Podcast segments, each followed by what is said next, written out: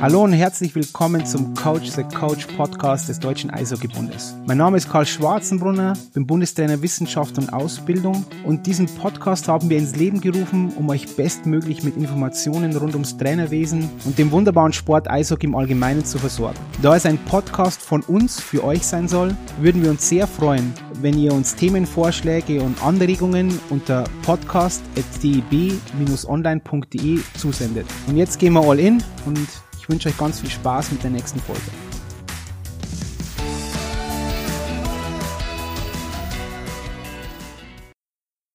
So, hallo und herzlich willkommen zu einer neuen Folge des DB Podcasts Coach the Coach. Heute mit Dr. André Sander vom Bob- und Schlittenverband, Vorstand Leistungssportentwicklung. Läuft bei dir? André, läuft bei dir?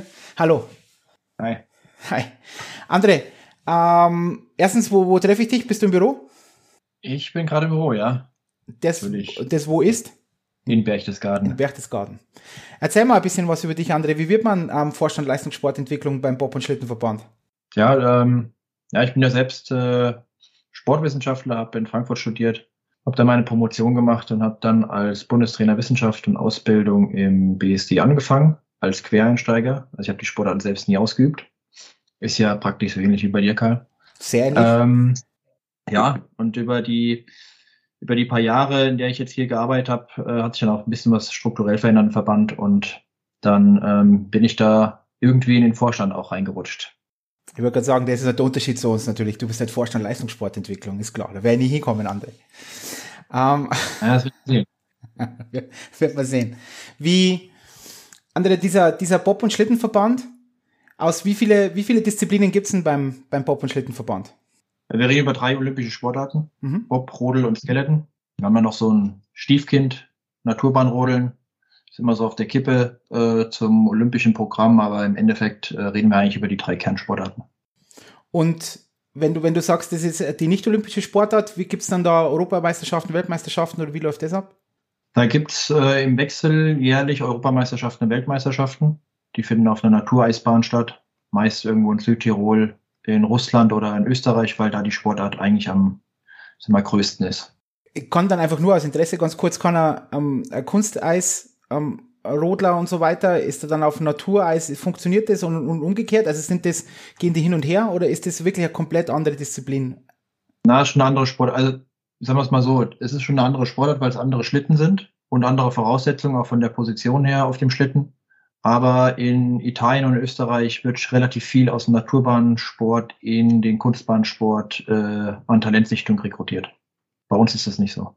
Dann haben wir natürlich jetzt sofort die perfekte Überleitung zu meiner ersten Frage, die ich unbedingt mit dir besprechen möchte. Bin ich gespannt.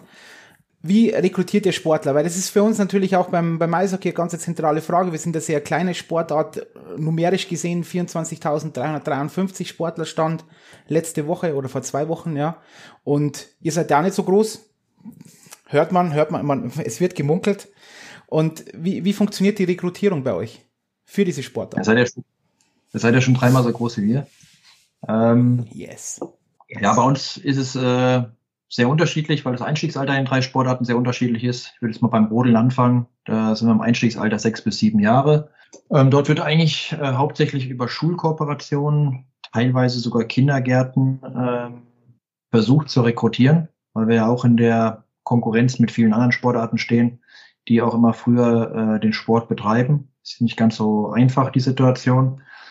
Und da gibt's über die Grundschulsysteme regionaler, ähm, im regionalen Raum gibt es da relativ viele Kooperationsvereinbarungen und auch relativ viele Veranstaltungen, bei der wir versuchen, Kinder für den Rodelsport zu begeistern.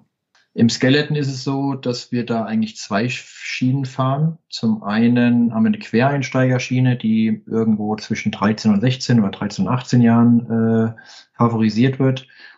Ähm, ist auch ein bisschen bedingt dadurch, dass Skeleton erst seit 2002 olympisch ist und ähm, der Nachwuchsbereich sich eigentlich sukzessive erst entwickelt hat. Es gibt jetzt mit dem Standort in Bayern den ersten Stützpunkt, der auch mit acht bis neunjährigen anfängt und auch da eine Schulsichtung halt, sagen wir mal, ähm, federführend versucht äh, umzusetzen. Und der Rest versucht das über Quereinsteigersysteme aus der Leichtathletik, aus, aus dem Touren, aus anderen Wintersportarten zu rekrutieren, was dank der regionalen Netzwerke eigentlich immer ganz gut klappt. Und Bobsport ist eigentlich so ein klassische Quereinsteigersportart. Einstieg mit 15 bis 16 Jahren.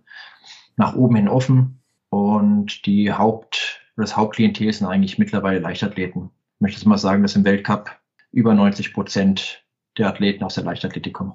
Aus welchen leichtathletischen Disziplinen? Also Sprung, ähm, Sprint, sowas? Hauptsächlich Sprint, Wurf, teilweise Sprung. Ähm, jetzt ähm, gehen wir mal dann zum Rodeln, wenn du da sagst sechs bis siebenjährige, also da ist er dann scheinbar schon sehr etabliert, auch im, im, im Nachwuchs zu rekrutieren, auch über Schulkooperationen.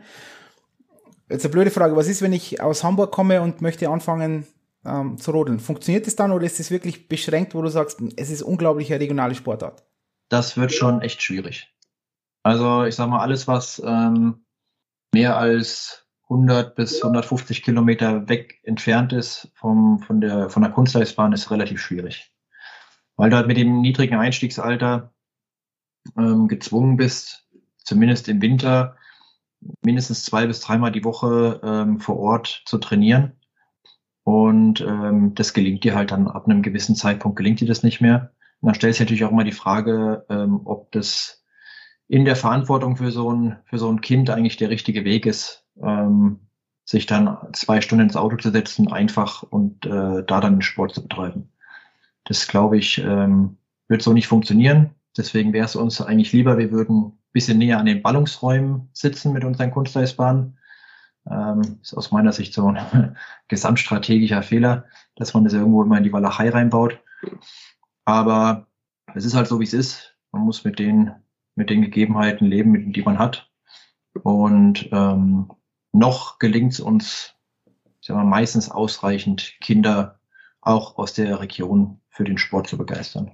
Was haben die Kinder dann für Umfänge, André? Also wenn die jetzt im Winter, sagen wir, also wenn die, wenn die Saison ist, sagen wir, wenn die, wenn die Bahn auch nicht abgetaut ist, sondern wie oft trainieren die dann in der Woche? In dem Alter so ungefähr dreimal die Woche. Davon ist im Winter ein bis zwei Einheiten auf der Kunstleistbahn, eine Athletikeinheit und im Sommer switcht das so ein bisschen, dann haben wir ein bisschen mehr Athletik, dann sind es zwei Athletikeinheiten und ähm, eine Einheit ähm, auf, dem, auf dem Räderschlitten zum Beispiel. Die fahren ja auf der Straße ein bisschen mit den Räderschlitten. Oder äh, im Sommer halt durch den, durch den Eiskanal auf Beton, um halt so ein bisschen das Fahrgefühl weiter zu erlernen. Wenn du jetzt sagst, im Sommer dann äh, dieses, nennen wir es mal, ähm, Off-Eis-Periode, so wie man es ja bei uns nennen würde, ähm, ist dann versucht er dann auch Kooperationen mit, mit anderen Vereinen zu machen, dass die dann, weiß ich nicht, Judo oder irgend sowas und, und polysportiv unterwegs sind oder seid ihr jetzt da mehr, mehr der Ansicht, weil da gibt es ja verschiedene Ansichten. Es gibt die eine Schule ganz klar, polysportiv ist alles oder nichts, andere sagen, hm, polysportiv ist schön, ist nice to have, aber ich gehe vielleicht auch in einer, auf, eine, auf eine andere Ebene und sage, ich bin einfach ganz klar sportspezifisch. Wie, wie habt ihr das oder handhabt ihr das beim, naja, man muss so sehen. Also bei uns ist das Rodeltraining schon so ausgerichtet, dass wir sehr breit unterwegs sind im Nachwuchs. Also bei uns lernen die eigentlich nahezu alle Ballsportarten. Ähm, die werden konfrontiert mit Touren, die werden konfrontiert mit Leichtathletik, die werden eigentlich mit fast allem konfrontiert, was koordinativ anspruchsvoll ist und äh, möglichst breites Spektrum an Bewegungserfahrung mit sich bringt damit die in der Lage sind, auch ähm, mit diesem breiten koordinativen Anforderungsprofil der, der Sportart Rennrodeln gerecht zu werden. Dementsprechend versuchen wir das eigentlich schon selbst mit anzubieten. Natürlich hast du auch einen Haufen Kinder, die dann zwei oder drei Sportarten parallel ähm, durchführen. Also wir haben viele, die auch mal Fußball parallel spielen oder, oder ins Turnen gehen. Ich, okay, bevor ich das, die nächste Frage stelle, dann, wenn ihr sagt, selbst anbieten, also das heißt dann im, im, im Sommertraining, nehmen wir es mal Sommertraining, auch wenn es vielleicht nicht der ideale Begriff ist, aber nehmen wir mal Sommertraining, dann machen die, die Trainer, eure Trainer spielen dann mit denen Basketball, eure ähm, gehen dann mit denen und sagen, jetzt gehen wir mal auf ein Barren oder Reck oder jetzt gehen wir mal sprinten oder springen wir mal weit und lauter solche Sachen. Ja? Ja. Und wo sind dann die, die, die nötigen, sagen wir mal, ähm, Gerätschaften und sowas? Also ihr habt ja da im Umfeld dann einfach auch Kooperation mit Schulen, geht ihr dann auf Athletikplätze oder wie funktioniert das? Ja, die gehen schon dann auf die, auf die Fußballplätze mit Tatanbahn. Wir haben ähm, zum Beispiel jetzt in Berchtesgaden noch eine separate Trampolinhalle, die die Snowboarder halt hauptsächlich benutzen, hm. bei der wir unsere Trainer auch geschult haben, dass sie zumindest mal als Übungsleiter Trampolin äh, anbieten dürfen. Das sind eigentlich so die infrastrukturellen Gegebenheiten, die wir dann versuchen zu nutzen über städtische Liegenschaften. Dann die nächste Frage, wie, wie ab wann würdest du sagen, ist dann Spezialisierung unglaublich not notwendig, wo man sagt, jetzt geht's einfach nur noch faktisch um die eine Sportart. Und zwar ist es dann, ja, Rodeln. Naja, ich sag mal, im Sommer, also im Sommer oder in der Off-Season mhm. haben wir eigentlich das breite Spektrum der Sportarten immer mit drinne. Also ich sage jetzt mal auch im Hochleistungsbereich, äh, ich mir unsere Athleten anschaue, die spielen sehr häufig Volleyball oder spielen sehr häufig Badminton, weil das immer auch ein bisschen was mit äh, Auge-Hand-Koordination zu tun hat, ähm, weil das immer auch was mit Druck zu tun hat, Wettkampfsituationen herzustellen. Und ähm, das zieht sich schon relativ lange in unserem Sport ähm, durch, die verschiedenen Altersbereiche. Und ich sage jetzt mal, eine richtige Spezialisierung fängt im Alter von 12, 13, 14 geht es eigentlich richtig los. Ja, okay. Ich mir auch. Also wo man dann sagt, im, im Winter ist dann einfach so, okay, das ist die Sportart, bam, und dann im, im Abseits, im, in der Offseason geht man dann wieder in die, in die Breite und schaut, wo die Reise hingeht. Genau. Was haben dann, wenn Sie dann, wenn wir uns jetzt sagen, im, im Hochleistungsbereich, was sind denn da für Trainingsumfänge? Ja, die trainieren ähm, zwischen äh, sieben und zwölf Mal die Woche, abhängig davon, ähm, in, welcher, in welcher Phase sich momentan befinden. Ist natürlich immer ein bisschen schwierig, gerade im Winter äh, musst du dann schauen, weil du zusätzliche Belastung hast mit Schlittenbau, ähm, mit der Reisetätigkeit, die ständig, äh, die, mit denen sie ständig auseinandergesetzt werden. Dementsprechend ähm, fahren sie das Athletiktraining zum Beispiel im Winter ein bisschen zurück. Beim Sommer trainieren sie schon so sieben bis zwölf Mal die Woche. Versuchen halt zwei Trainingseinheiten am Tag zu absolvieren. Eine Haupttrainingseinheit, eine ergänzende Trainingseinheit. Und äh, Richtung Winter ist halt dann schon der Fokus ähm, auf die auf das, auf das Fahren gelegt, plus, ich sage jetzt mal, drei, vielleicht vier Athletikeinheiten. Und dann kommt die nächste Frage, die sich da immer aufbaut für mich. Also ist es äh, dezentral oder zentral? Also ist das äh, Trainieren die in ganz Deutschland verteilt, wo sie halt herkommen, in so Trainingsgruppen, oder holt ihr die alle zusammen und sagt, nein, wir sind jetzt alle im Berchtesgaden und da sind wir einfach fertig. Bam, aus. Ja, wir haben vier Bundesstützpunkte. Da spielt sich eigentlich das Haupttraining ab, aller Kaderathleten schon in ihren Trainingsgruppen. Und dann haben wir zentrale Lehrgangssysteme im Sommer, meistens zwei bis drei zentrale Lehrgänge, äh, wenn es nochmal um das Thema Start geht und Starttechnik. Und dann im Herbst beginnt eigentlich der Bundestrainer dann alle zusammenzuziehen. Im Hochleistungsbereich und der Bundestrainer Nachwuchs, diejenigen, die im Nachwuchsbereich sich qualifizieren müssen für die internationalen Wettkampfserien. Und dann sind die eigentlich hauptsächlich, ich sag mal, ab Oktober sind die eigentlich fast durchgängig bis Ende Februar in zentralen Lehrgangsmaßnahmen ähm, eingebunden. Und der Nachwuchs ist dann der Nachwuchs bei, bei euch oder gibt es da Vereinstruktur? Na, Nachwuchs wird hauptsächlich über auch über die Stützpunkte, also über die Landesstützpunkte äh, abgedeckt. Gibt auch eine Vereinsstruktur drunter, aber das betrifft die ganz kleinen. Mhm. Ich sag mal, alles, was jetzt äh, Landeskader betrifft, äh, Landeskader aufwärts, ist dann schon äh, die Aufgabe der Landesfachverbände, der Landestrainer, der hauptamtlichen Trainerstrukturen unter dem Landestrainer. Also es ist, das haben wir vorher schon mal kurz besprochen, aber es, man könnte schon sagen, dass Breitensport faktisch in der Sportart nicht existiert, sondern dass das wirklich ein Leistungssport, ein ganz klares Leistungssportorientiertes System ist. Ja, definitiv. Ist bedingt durch die begrenzte Anzahl an, ja, an Trainingsstätten oder Wettkampfstätten, wenn man es mal so bezeichnen möchte, weil ich halt mit vier Wettkampfstätten eigentlich nur vier Möglichkeiten habe, diese Sportart zu betreiben und die halt äh, in dem halben Jahr, in dem sie vereist sind, eigentlich kaum Kapazitäten aufweisen, um da den Breitensport zu bedienen. Und dann vielleicht nochmal zur Rekrutierung zu gehen mit, mit, den Schulen, weil ich ja natürlich in der, in der Grundschule, ah, meinen schönen niederbayerischen Heimatort in Nähe von Landshut, auch am Königssee gefahren bin mit meiner Schule und bin da ein paar Mal am Kreisel und habe da gezeigt, was möglich ist auf dem Gerät. Ähm, also das ist dann faktisch, das wäre dann so eine Kooperation, dass ihr euch mit Schulen zusammenschließt, auch wenn die jetzt weiter weg sind, weil Landshut ist jetzt nicht der nächste Weg, aber trotzdem, wir sind da also sehr, sehr ähm, häufig dann eigentlich hingefahren im Winter und haben, haben dort trainiert, sagen wir es mal so. Ja, weil Rodeln im Schulsport verankert ist in Bayern, ähnlich wie es auch Ski Alpin ist. Und da gibt es dann gewisse Altersbereiche, bei denen ähm, es dann auch so ein Schulwettkampfsystem gibt. Vom Kreismeister bis zum Landesmeister. Das ist in Bayern äh, hauptsächlich verankert, deswegen warst du mit Sicherheit mehr, mehrmals auf der Kunstfestbahn am Königssee ist korrekt und ich möchte jetzt natürlich nicht zu sehr ähm, damit ähm, rum, aber ich war in der Kreismeisterschaft ganz weit vorne. Wollte ich nur gesagt haben, nur als. Na, da wird das Gewicht dir recht gegeben haben wahrscheinlich. Oh wow, der war jetzt bitter, André. Der, der war nicht okay jetzt. Aber gut, ich, ich gehe drüber hinweg. Ähm, ja, F ist MLA. Kraft ist Masse mal Beschleunigung. Masse ist einfach ist wichtig. So sieht's aus. Man kann es nicht stoppen, André, man kann es nicht stoppen. Und wenn du jetzt sagst, Skeleton Quereinsteiger, wie, wie rekrutiert ihr da? Geht ihr dann auch gezielt in, schaut ihr euch da bei anderen äh, Sportarten um oder beim, beim Bob jetzt, wo du ja gesagt hast, das ist ja faktisch nur Quereinsteiger. Nehmen wir es mal so, es wird immer, aber ähm, wie, wie funktioniert da Rekrutierung? Ruft euch da irgendjemand an, der sagt, hm, äh, ich bin jetzt, weiß ich nicht, 100 Meter Sprinter, aber Bob wäre ganz cool. Lief, lief lange Zeit sehr unsystematisch, muss man echt sagen. Also es war jetzt kein professionelles System. Das läuft viel über die, oder lief viel über die Kontakte der Athleten zueinander, weil unsere Athleten halt dann auch äh, an Standorten, an denen die Leichtathletik stark äh, verortet ist, äh, ihre Trainingslager unter anderem durchgeführt haben ähm, oder es gibt halt Trainer, die ganz gute Beziehungen zu Leichtathletik-Trainern hatten und da versucht haben, mit ihrem Netzwerk zu arbeiten. Und seit, ich sag mal, vier, fünf Jahren haben wir ähm, zusätzlich Trainerstellen auf der Landesverbandsebene implementiert, die eigentlich den Talenttransfer systematisieren sollen. Also die sind meistens auch dann halb, halb finanziert zwischen Leichtathletik und Bob. Trainieren dann meistens irgendeine Leichtathletikgruppe ähm, am Stützpunkt in dem Bundesland, damit äh, die Leichtathletik was davon hat und die sorgen aber auch automatisch für ähm, das Netzwerk innerhalb der Leichtathletik und den Talenttransfer, wenn die dann keine Perspektiven mehr dort haben. Das ist dann so unser Benefit.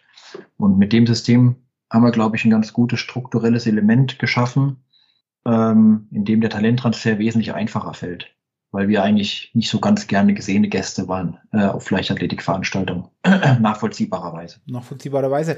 Und dann ähm, operiert ihr dann mit Normen, André, oder ist es dann auch so, muss man dann eine bestimmte, bestimmte, in Anführungszeichen, Gesinnung haben, weil ich durfte ja auch schon, also nicht mit dir jetzt, sondern mit jemand anderen, aber auch mit dem, mit dem Viererpop runterfahren und so.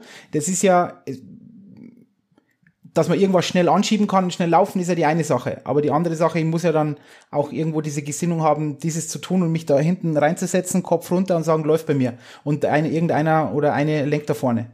Wie, wie, wie, wie operiert ihr da? Mit, mit Normen oder, nee, oder nur mit Gesprächen in Anführungszeichen? Ist natürlich schon so, wir, wir schauen erstmal, ob die ob diejenigen äh, erstmal schnell sind, dass man eine Grundveranlagung, die sie brauchen. dann gucken wir uns die körperliche Konstitution an, weil die meistens dann schon noch mal ein bisschen was draufpacken müssen an Gewicht, äh, wenn sie aus der Leichtathletik kommen. so ist es. Und ähm, ja, und dann ähm, versuchen sie das eigentlich erstmal in so einem Parallelsystem, dass wir ihrem Leichtathletiktrainer weiter trainieren, eng mit unseren Trainern in Kontakt stehen, ähm, mehrfach mal Starttrainings absolvieren und dann gibt es bei uns im September immer einen zentralen Leistungstest, bei dem ganz Deutschland nach Oberhof anrückt und dort einen Starttest absolviert. Und da sieht man dann schon, wo die Reise hingeht. Da hat man durchaus schon Beispiele, die im ersten Jahr eigentlich in der Lage waren, so, so top zu schieben, dass sie äh, gleich im Weltcup mitgefahren sind. Beispiel Alexandra Burkhardt. Also habt ihr jetzt ein Überangebot, also da möchten mehr diese Sportart ausüben, als das ihr braucht? Oder ist es immer so, dass ihr sagt, wir suchen händeringend? Na, das ist schon so eine Wellenbewegung, möchte ich jetzt mal sagen. Also ich, die zwei Jahre vor den Olympischen Sommerspielen ist es meist so, dass da wenig passiert bei uns. Ähm, wenn die Sommerspiele mal durch sind, das ist so der, der Wendepunkt, dann kommen oft eigentlich äh, Sportler, die es entweder nicht geschafft haben zu den Olympischen Spielen oder ähm, die einfach mal jetzt ausprobieren wollen, ob sie es ähm, im Wintersport beim Bob auch nochmal schaffen könnten. Und ähm, das ist eigentlich so der Punkt, bei dem wir oft dann nochmal Leute ziehen. Und dann gehen wir jetzt nochmal zu, zurück, wenn da mit die Schulkooperationen und so, weil es ja bei uns in der in unserer Sport natürlich auch ein Thema ist. Also ihr arbeitet wahrscheinlich auch äh, mit dem, mit, mit den Eliteschulen des Sports, korrekt? Also ist das, sind das euer, euer Haupt, ist das euer Hauptschulsystem? Das ist ähm, für den Nachwuchsbereich, also ab der siebten Klasse, wir reden ja bei der EDS meistens ab der siebten Klasse von dem System, zumindest bei uns, ähm, ist das unser Hauptpartnersystem, was die Schulen betrifft, ja. Also PZWs oder sowas, mit dem was arbeitet ihr eigentlich gar nicht, oder? Die Partnerschulen des, des Wintersports und sowas?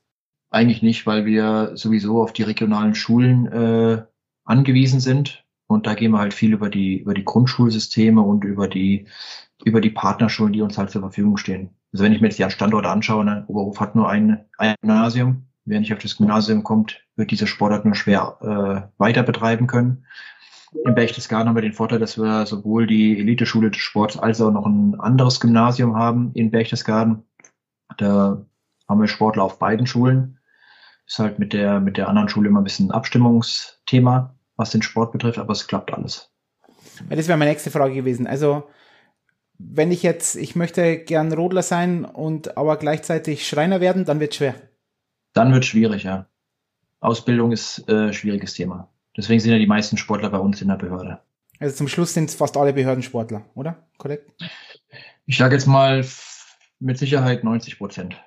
Und dann möchte ich vielleicht, ja, gehen wir noch mehr auf, bevor wir das andere machen, weil das vielleicht bei uns auch immer ein Thema ist, und zwar generell mal, mal Kurvenentwicklung oder nur ganz rudimentär, weil das denke ich ist bei uns in der, in der Sportart irgendwas, was in den letzten Jahren immer mehr und mehr aufgekommen ist. Äh, Schliffsysteme und sowas. Vielleicht können wir da mal ein bisschen drüber reden. Aber wie rekrutiert ihr dann Trainer?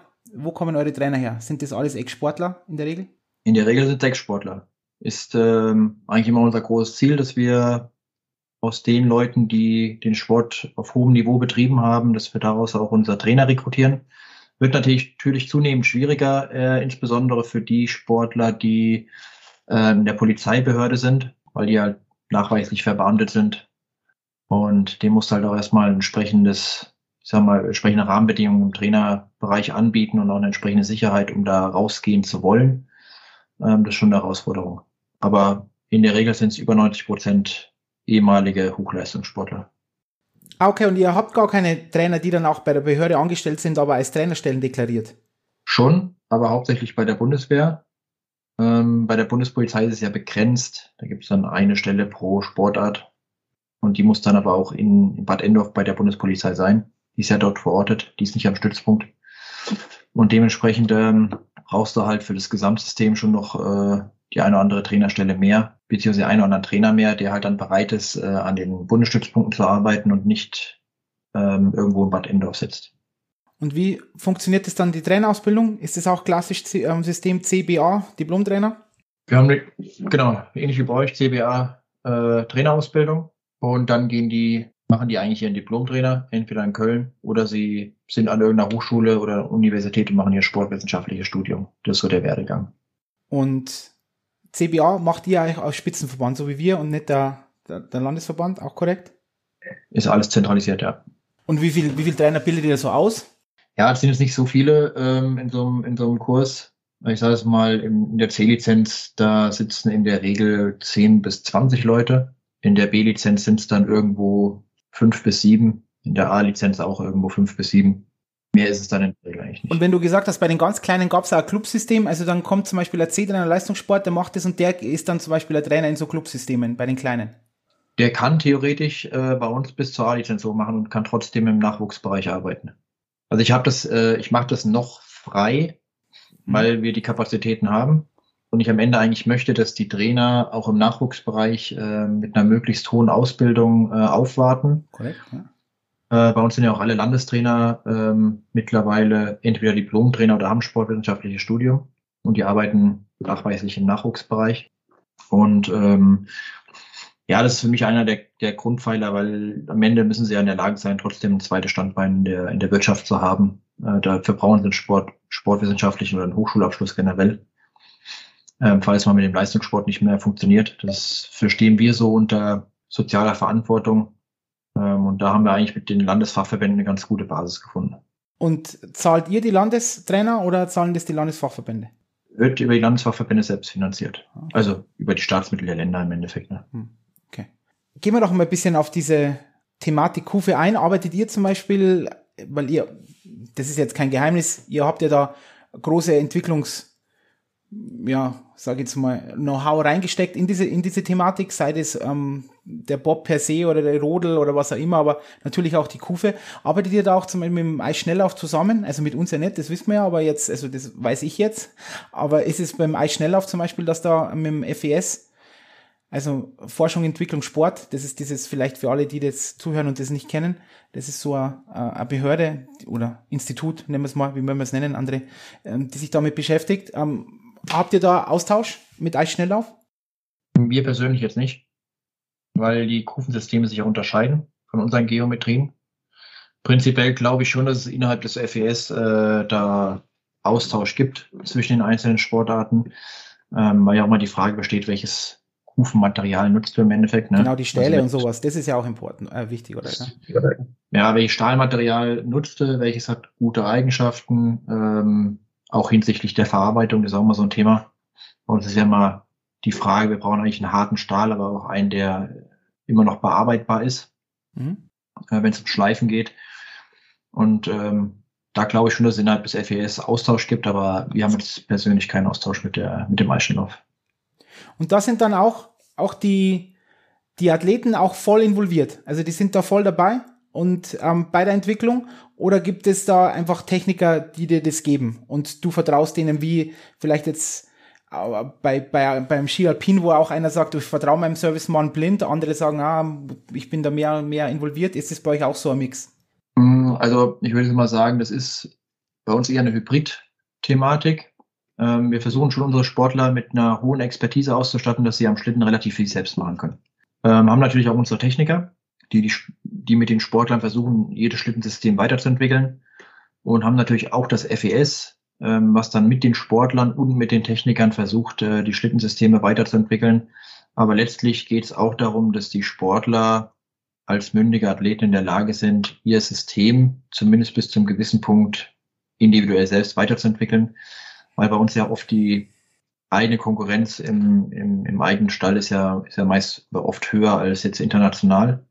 Wenn jetzt einen Techniker hast, der zwei Top-Athleten betreut, dann wollen die ja trotzdem noch, ich sag mal, ihre Kleinigkeiten haben, die sie vielleicht individuell ausrichten und den, den kleinen Vorsprung oder Vorteil gegenüber seinen, den Teamkollegen versuchen zu wahren. Und deswegen haben die schon ein hohes Eigeninteresse daran, dass sie sich mit dem Thema intensiv auseinandersetzen. Dann eine letzte Frage zu dem ganz Spezifikas. Ähm, wie wird man eigentlich was, wie wird jemand ähm, der Lenker vorne beim Bob und wie wird Anschieber? Ja, das ist eigentlich, ähm, geht erstmal um den Einstieg des Altersbereiches. Also im Optimalfall, wenn du Pilot werden willst, steigst du irgendwo zwischen 16 und 20 Jahre rein, weil es einfach ein bisschen Zeit braucht. Und dann brauchst du, sag mal, koordinativ einfach ein bisschen Gefühl, um so eine Kiste runterzubringen. Also es gibt jetzt wenn man es mal so bezeichnen möchte, talentfreie Menschen, die ähm, das schaffen, bei 60 Fahrten den Bob 60 Mal umzulegen. Okay. Du kannst eigentlich sagen, das Thema ist durch. Pilot ist eher nichts für dich. ähm, und dann gibt es halt diejenigen, die dann doch so ein Händchen haben, auch ein Gefühl haben für die Kräfte, für das, äh, für die physikalischen Gegebenheiten in der Bahn und auch das Verständnis für, für das Bob-Lenkungssystem, um dann auch so ein Bob vernünftig runterzubringen. Und das ist dann eigentlich die Grundlage dafür, dass du Pilot wirst. Jetzt hast du das Wort, da, da ist es so gut, da muss ich jetzt einhaken, das, das Thema Talent. Wir haben ja einen Talentbegriff beim DEB, der sich daraus resultiert, dass jeder, jedes Kind, das anfängt, Eishockey zu spielen und Freude daran hat, ein Talent ist. Und dann muss man halt schauen, wo die Reise hingeht, für was es dann wirklich das große Talent hat. Ob Nationalspieler, Nationalspielerin oder vielleicht Trainer oder Trainerin oder Funktionär oder was auch immer. Hm, jetzt ist die Frage bei, bei, bei euch, wenn jetzt jemand anfängt, ab wann selektiert ihr? Ihr seid ja auch extrem klein, so wie wir. Was sind dann Selektionskriterien? Gibt es überhaupt? Ja, Selektionskriterien gibt es ähm, bei uns natürliche, würde ich jetzt mal behaupten. Das eine ist die Starthöhe. Also wir haben ja verschiedene Starthöhen in den verschiedenen Altersbereichen. Nicht jeder wird jede Starthöhe erreichen und damit hast du schon ein Selektionskriterium, weil es dann oft entweder zu schnell wird oder die Sportler koordinativ nicht mehr in der Lage sind, den Schlitten da vernünftig runterzubringen.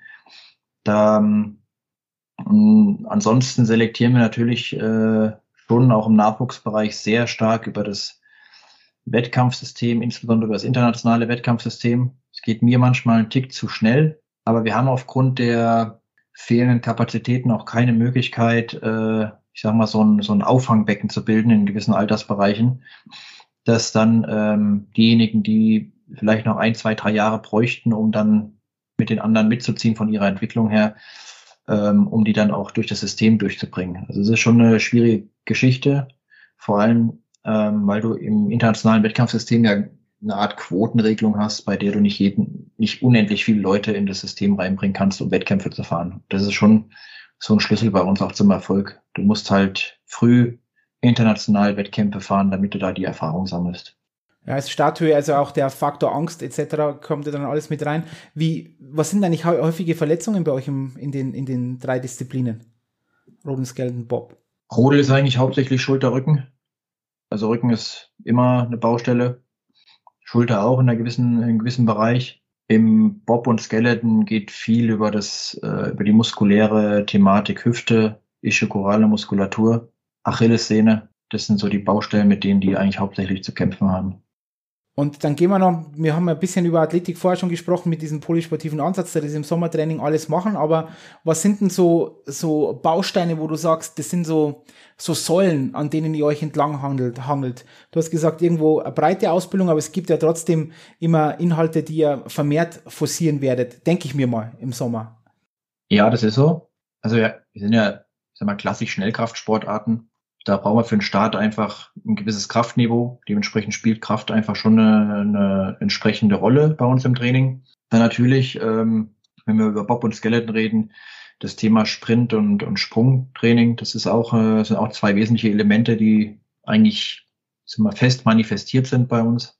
Und im Rodeln ähm, geht viel halt auch über das, über das Training, ich sag mal, der Rumpfmuskulatur, Rumpfstabilität spielt eine große Rolle beim Rodeln und äh, das Training koordinativer Fähigkeiten. Also Bewegung, Orientierung im Raum. Da äh, müssen die Rotler eigentlich gut geschult sein. Und das sind eigentlich so die, ich sag mal, dominanten Trainingsfaktoren. Und dann spielt natürlich immer die ganz große Rolle, äh, wie packst du dann die PS dann wirklich aufs Eis, ne, gerade am Start. Und ähm, da gibt's schon immer wieder äh, die Probleme, dass die halt eigentlich gute Zubringerwerte haben, aber ähm, diese Performance relativ schlecht am Start aufs Eis bringen. Und da glaube ich, haben wir schon noch ein bisschen Leistungsreserven auch in der einen oder anderen Richtung, ähm, was die Vorbereitung des Athleten und äh, betrifft muskulärer Hinsicht, wie man, wie man diesen Athleten in seinem Bewegungsablauf dazu bringt, auf dem Eis dann diese Zubringerwerte auch besser ähm, in eine Beschleunigung zu bringen. Aber das ist schon so ein Hauptthema bei uns. Da verändert sich schon immer ein bisschen was noch. Müsst ihr eigentlich auch Leute wegschicken, weil sie die körperliche ähm, Proportionen haben, die schwierig sind, also wenn sie extrem groß sind? Oder spielt das keine Rolle? Selektiert sich im Laufe des Alters in der Regel. Also wir haben jetzt, wir schicken jetzt selten welche weg, aber wenn die aus dem Juniorenbereich rauskommen und die haben jetzt schlechte Hebelverhältnisse, dann sehen die schon relativ schnell, dass sie zur Weltspitze einfach Probleme haben, am Start da mithalten zu können. Ja, dieses Thema am Kraft ist ja bei uns auch immer das alles Entscheidende. Dann möchte ich noch ein bisschen über zwei Sachen noch reden. Und zwar erstens über Nachhaltigkeit, weil das ist die Thematik bei uns und bei euch genau dasselbe. Aber am Anfang möchte ich ein bisschen über Leistungssport reden. Wie siehst du Leistungssport in Deutschland?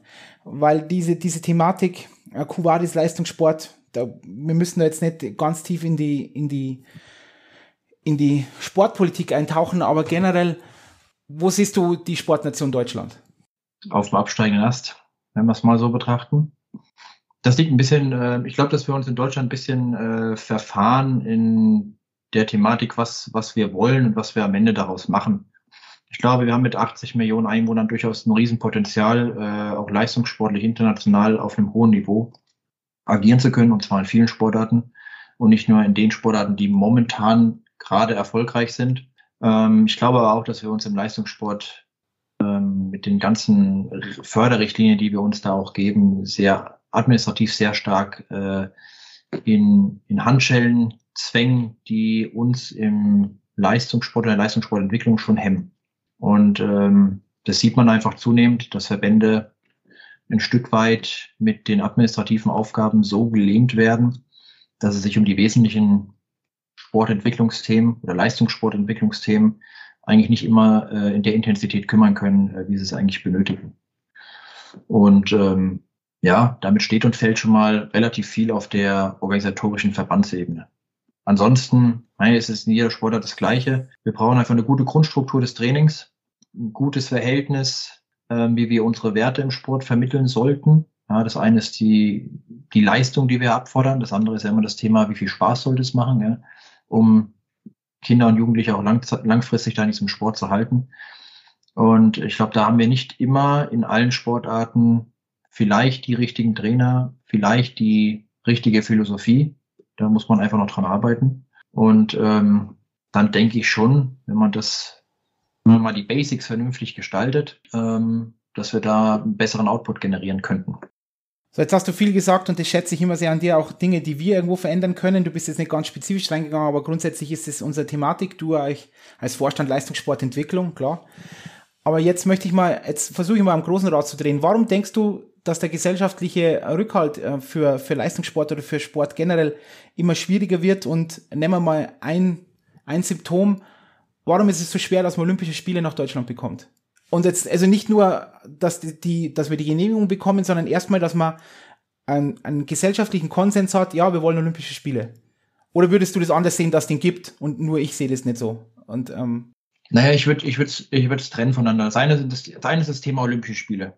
Das Thema Olympische Spiele ist deshalb schwierig, weil der Sport ähm, medial natürlich nicht immer mit einer hohen Integrität aufwartet, sondern doch sehr viel äh, korrupte äh, Strukturen ähm, ja in den Medien immer wieder auftauchen, angefangen von der FIFA. Fußball ist immer ein ganz großes Thema bei der Thematik und es zieht sich ja dann doch leider äh, durch viele Sportarten durch auf der internationalen Ebene, dass da doch das Thema Bestechung oder auch ähm, ja, mangelnde Integrität dessen, was der Sport eigentlich an Werten verkaufen sollte, nicht so ähm, rüberkommt.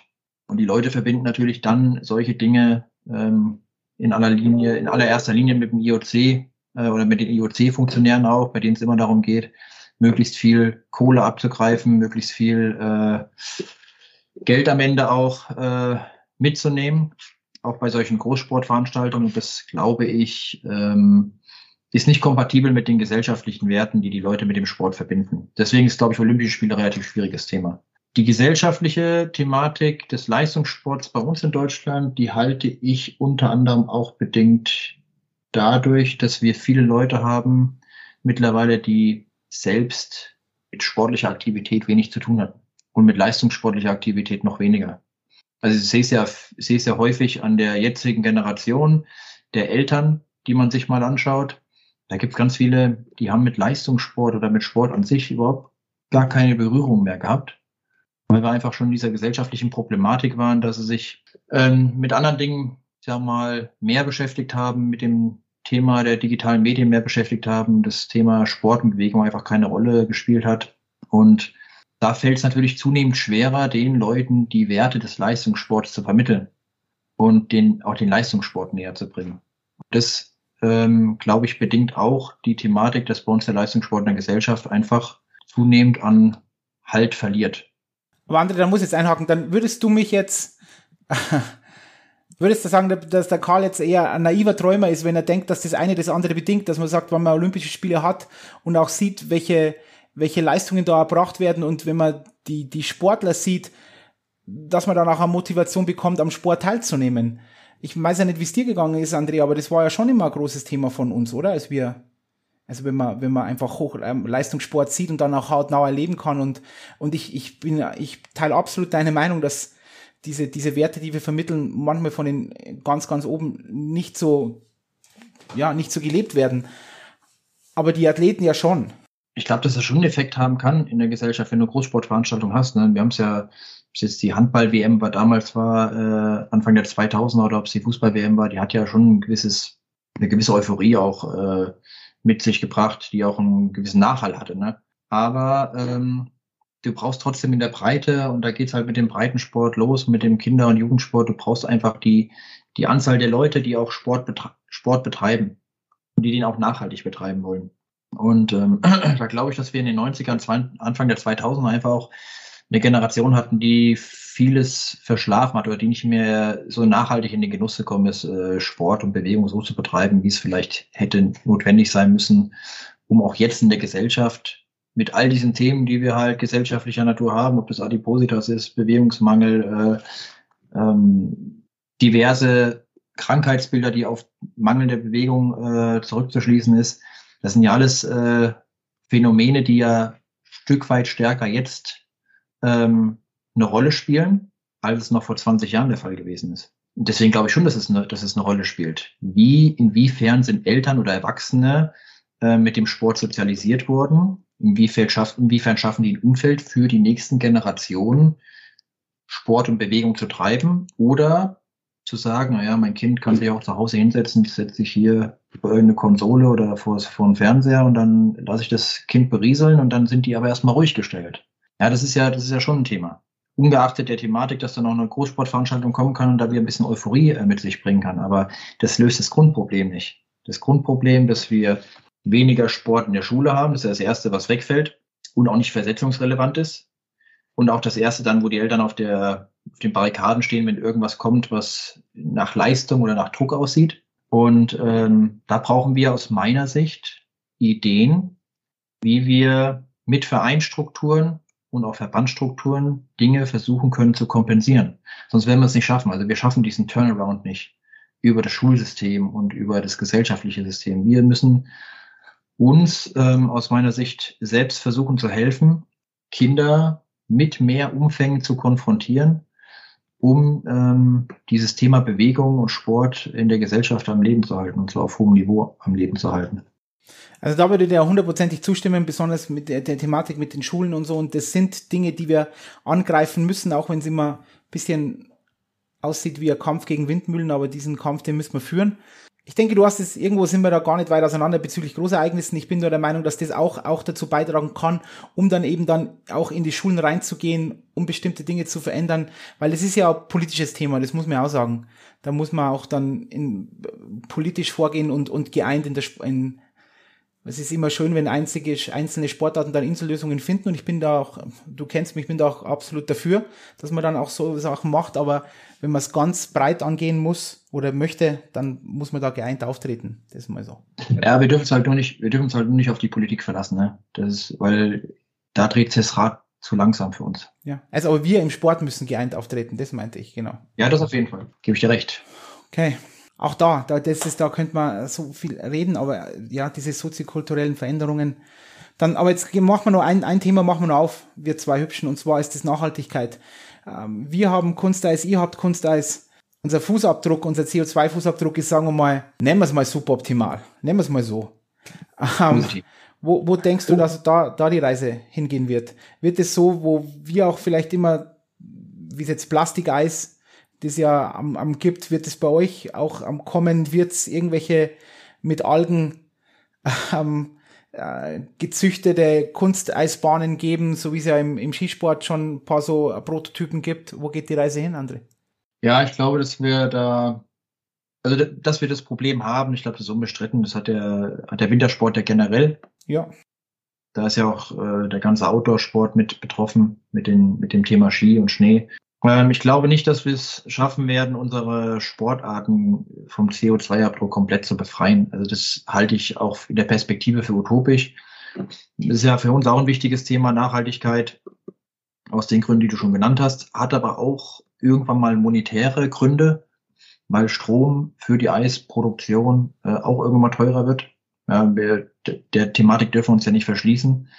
Und ähm, ja, wir sind auch dabei zu versuchen, mal zu überlegen, ob es Alternativen gibt. Ähm, ich glaube noch nicht, dass die Alternativen allzu kreativ aussehen werden in der nahen und auch mittelfristigen Zukunft, sondern ich glaube, dass man da mit einfachen Möglichkeiten vielleicht schon mal einen, einen gewissen Benefit äh, im Sinne der Nachhaltigkeit schaffen kann. Ja, und da muss man mal überlegen, wie weit kann man unter anderem Strom, den man benötigt, mit Hilfe erneuerbaren Energien ähm, produzieren. Das ist ein Thema, mit dem wir uns momentan intensiv auseinandersetzen. Ähm, es gibt ein, ein oder zwei Kunsteisbahnen bei uns in Deutschland, die sind da schon sehr weit. Die beziehen zum Beispiel hauptsächlich ähm, Strom aus erneuerbaren Energien und auch aus regional erneuerbaren Energien. Das ist schon mal ein großer, großer Schritt, den man da gemacht hat. Und ähm, ja, und da muss man halt mal schauen, wie man mit, mit Teilthemen der Abwärme ähm, etc. umgehen kann, um da möglichst, sagen wir, energiesparend und energie wiederverwertend ähm, im Endeffekt arbeiten kann über so ein gesamtes Jahr. Ja, und dann glaube ich, sind wir auch schon relativ schnell an der Grenze des, Mach des Machbaren und des Möglichen, zumindest äh, in der aktuellen Situation, ähm, ange angelangt. Weil wenn ich mir anschaue, dass Neubauten heutzutage trotzdem nicht, noch nicht mit Photovoltaik äh, versehen werden, äh, weil es nicht, weil es wirtschaftlich nicht lukrativ ist, dann müssen wir uns schon die Frage stellen, ob wir eigentlich auf dem, auf dem richtigen Schiff unterwegs sind oder ähm, ob das alles dann doch irgendwie so ein gewisses Scheinbild mit sich bringt. Ne? Also aus unserer Sicht müsste eigentlich alles, was neu gebaut wird, immer mit Photovoltaik zum Beispiel versehen werden, weil du dann eine gewisse Grundlage hast, überhaupt erneuerbare Energien zu erzeugen. Ein Windrad kannst du halt nicht überall hinstellen und die Wasserkraft auch wenn sie für mich, ich bin ja da eher Laie, eigentlich die, das Nonplusultra wäre, weil du da 24-7 Strom erzeugen könntest mit fließendem Gewässer, äh, scheint ja noch nicht überall angekommen zu sein. Jetzt möchte André, jetzt möchte mal der Advocatus Diaboli sein. Was ist denn, wenn der Zeitgeist irgendwann sagt, ähm, warum, warum soll man nur rodeln? Pff, warum? Pff, können wir andere Sachen machen? Ähm, warum soll man nur Schlittschuh laufen? Können wir andere Sachen machen? Ja, das wird, ähm, glaube ich, Angebot und Nachfrage regeln, solange wir attraktiv sind und attraktiv bleiben für Kinder und Jugendliche, glaube ich, dass die Sportarten auch überleben werden. Ja, ähm, weil es gibt ganz viele Sportarten, jetzt nehmen wir mal das Schwimmen, die nicht weniger CO2 technisch unterwegs sind als wir oder ihr mit ihrer Beheizung der Schwimmhallen. Und ähm, ich glaube, dass am Ende die Sporten immer überleben, die letztlich versuchen, ein vernünftiges Konzept im Sinne der Nachhaltigkeit zu schaffen, ähm, dass man auch in der Öffentlichkeit vertreten kann und die am Ende auch ähm, attraktiv genug bleiben für den, für den Nachwuchsbereich. Und wenn das, äh, wenn du das schaffst als Verband oder als Sportart, dann glaube ich, hast du zwei wesentliche Säulen, die, ähm, die deine Zukunft auch entsprechend absichern können. Die dritte Säule wäre natürlich dann das olympische Programm, zumindest für, für viele Sportarten, weil das zumindest in Deutschland äh, einer der Punkte ist, der ja auch ähm, entscheidend ist für die Förderung eines einer Verbandsstruktur. Ja, weil die, die Thema Schwimmhalle, da bin ich voll bei dir, das ist genauso kostenintensiv, aber man sieht ja auch, dass ganz viele Kommunen dann sagen, Schwimmbad sperre ich zu, baue kein neues mehr. Und man könnte ja mit Schwimmen nur argumentieren, dass dieser überlebenswichtige äh, Fertigkeit ist. Könnte man. Ähm, Scheint aber auch nicht zu funktionieren, momentan. Genau, weil, aber wir sind uns ja auch ehrlich, am, am Bobfahren und, und Schlittschuhlaufen ist jetzt nicht so, dass ich sage, hm, wenn ich das nicht kann, dann werde ich wahrscheinlich relativ schnell ähm, habe ich ein Problem. Also, dass ich sterbe, in Anführungszeichen. Aber wenn ich in, einer, in, in ein Wasser reinfalle und nicht schwimmen kann, dann wird's halt, wird's halt knapp. Also deswegen, ich bin da, boah, ich bin da immer hin und her gerissen. Ich bin da voll deiner Meinung, dass wir so aktiv sein müssen wie irgendwie äh, möglich, damit wir uns in der, damit wir in der Gesellschaft verankert sind und eben auch die, ja, den Mehrwert des Ganzen einfach darstellen des Sportes. Und das wird eine, wird eine Mammutaufgabe, weil ich bin da auch der Meinung, dass das immer mehr und mehr degradiert irgendwo und immer nach unten geht und man denkt sich, wir sind äh, auch in den Schulen rein akademisch unterwegs, aber das ist zu wenig. Ja, ja mein Medial muss halt auch präsent bleiben, gell? das ist halt auch ein wichtiger Punkt. Aber das spielt halt viel, das spielt halt, man, die, das, das spielt halt viel zusammen, ne? Sobald du im olympischen Programm bleibst, sobald du eine mediale Präsenz hast, hast du immer auch eine gewisse gesellschaftliche Verankerung. Die bleibt dann. Aber wenn die diese Säulen wegbrechen, dann wird es halt schwierig. Und dann sage ich dir auch, also wenn jetzt bei uns das olympische Programm wegbrechen sollte, dann ist das Thema, dann, dann kannst du hier zumachen. Dann die letzte Frage, die immer gestellt wird. Wie schaut denn dein Sport in zehn Jahren aus? Andre, was glaubst du, was wird sich verändern? Was gibt's für, gibt's neue Regeländerungen? Über Nachhaltigkeit haben wir schon gesprochen. Gibt's, weiß ich nicht, habt ihr dann über Hovercraft Bobs oder so? Ja, das ist eine gute Frage. Ich glaube, dass es mit Sicherheit jetzt weit, weitreichende Veränderungen geben wird, äh, generell bei uns im ganzen Materialsektor. Spielt auch das Thema Nachhaltigkeit eine Rolle, spielt auch das Thema Einheitskomponenten, Einheits, Einheitsschlitten immer eine Rolle, weil wir unter anderem auch in den letzten Spielen einen Tick zu dominant gewesen sind. Da ist einfach internationaler Druck gegeben. Nur ganz wenig war dominant. Ich habe gehört, ihr habt ein oder zwei Medaillen gewonnen. Ich weiß gar nicht mehr wie viele, aber ein oder ja. zwei hat ausgereicht für die Förderung, für die weitere, aber oh, ja. hat auf jeden Fall, hat auf jeden Fall international für Missstimmung gesorgt, was ja auch nachvollziehbar ist.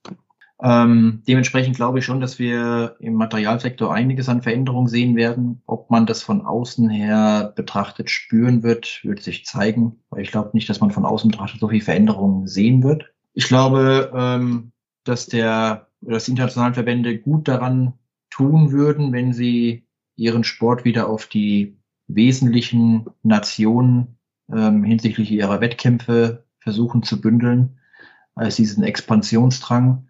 Ich glaube, dass dieser Expansionsdrang auch unter der international derzeitigen politischen Lage wieder ein bisschen zurückgefahren wird. Ähm, dementsprechend gehe ich davon aus, dass man in Europa wieder verstärkt Wintersport sehen wird, dass da die Verankerung wieder auch verstärkter stattfinden wird. Ähm, das ist so die Tendenz, die ich eigentlich bei uns beobachte.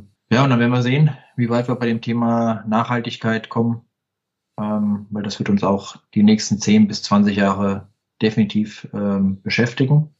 Und äh, das wird eine mega Herausforderung, dass wir da den Sport so nachhaltig gestalten, dass wir in der Lage sind, auch weiterhin gesellschaftsfähig zu bleiben.